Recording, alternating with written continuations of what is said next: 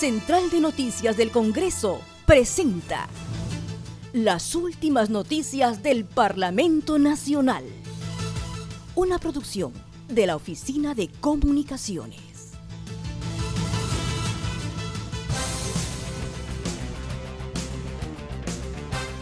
¿Cómo están? Les saluda Nay Suceda. Hoy es 4 de febrero y estas son las principales noticias del Congreso de la República.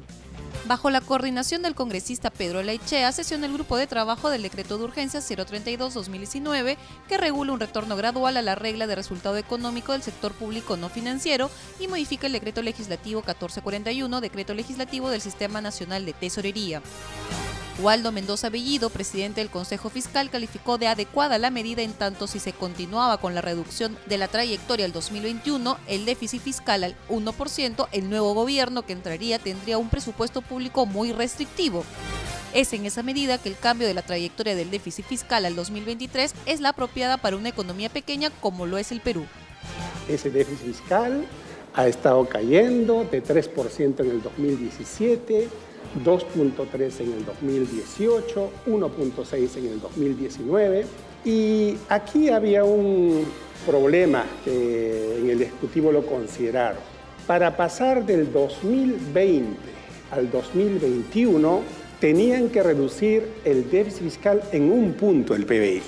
Nuestro PBI es como 230 mil millones de dólares, así que un punto el PBI es como 2.300 millones de dólares. Es decir, para el presupuesto del año 2021, para un gobierno nuevo, eh, el Ejecutivo tendría que haber hecho un presupuesto demasiado restrictivo. Entonces, eh, esa es en realidad la justificación de por qué se ha cambiado la trayectoria. De tal manera que la trayectoria que se está postulando es la que está punteada, es una trayectoria más gradual que reduce poco a poco el déficit fiscal de 2% en este año a 1.8 en el 2021, 1.6 en el 2022, 1.3 en el 2023, tendiendo al 1%, que es un déficit fiscal apropiado para un país eh, pequeño y abierto como es eh, esta economía peruana. Entonces la idea básica de hacer un poco más gradual el camino hacia el 1% nos parece en términos generales una idea apropiada. Sesionó el grupo del trabajo del decreto de urgencia que modifica el decreto legislativo que norma el arbitraje. A la reunión asistió Martín Jim Mijichich, secretario técnico del Consejo de Defensa Jurídica del Estado, quien dijo que uno de los roles de la institución es intervenir en las facultades de los procuradores públicos.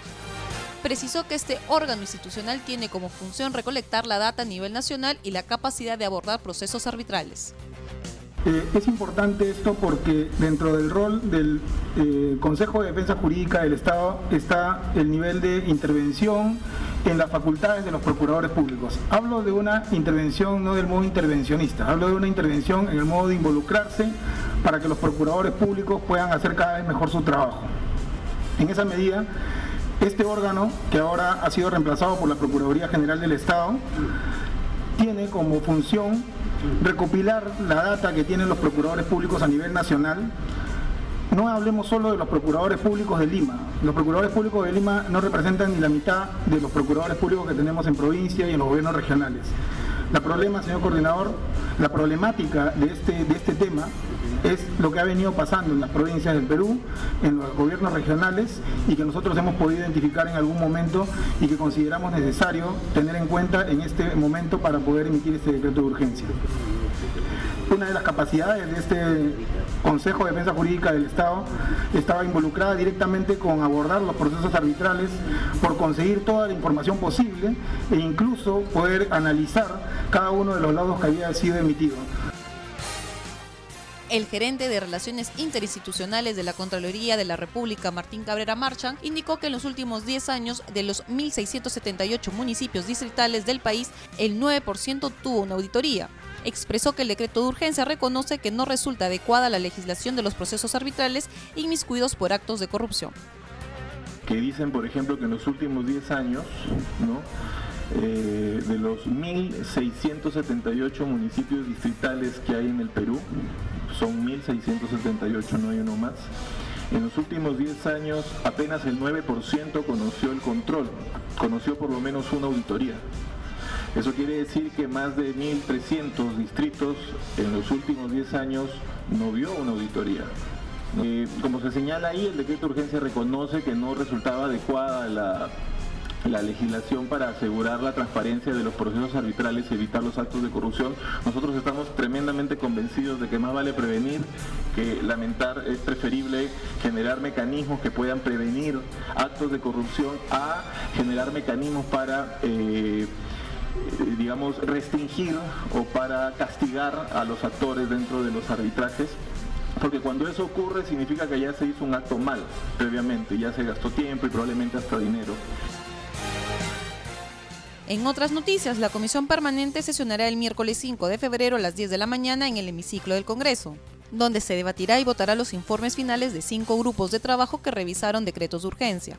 En la agenda está el informe del decreto de urgencia 013-2019, que establece el control previo de operaciones de concentración empresarial, y el informe final del decreto de urgencia 023-2019 que prorroga la vigencia de los beneficios tributarios establecidos mediante la ley 30001, Ley de Reinserción Económica y Social para el Migrante Retornado.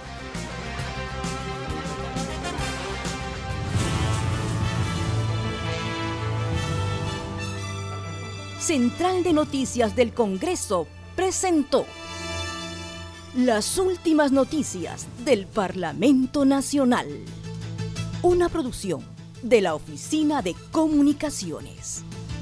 Los invitamos a visitar nuestras redes sociales y sitio web www.congreso.gov.pe